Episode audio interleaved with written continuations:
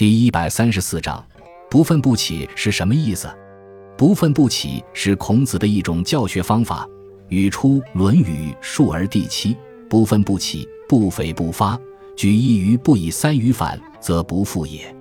这段话的意思是教导学生，不到他想弄明白而不得的时候，不去开导他；不到他想说却说不出来的时候，不去启发他，教给他一个方面的知识。他却不能由此而推知同一范畴的其他个方面，那就不再教他了。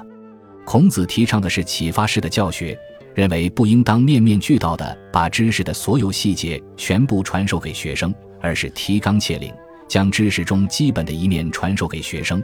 之后便主要靠学生自己去进行领悟。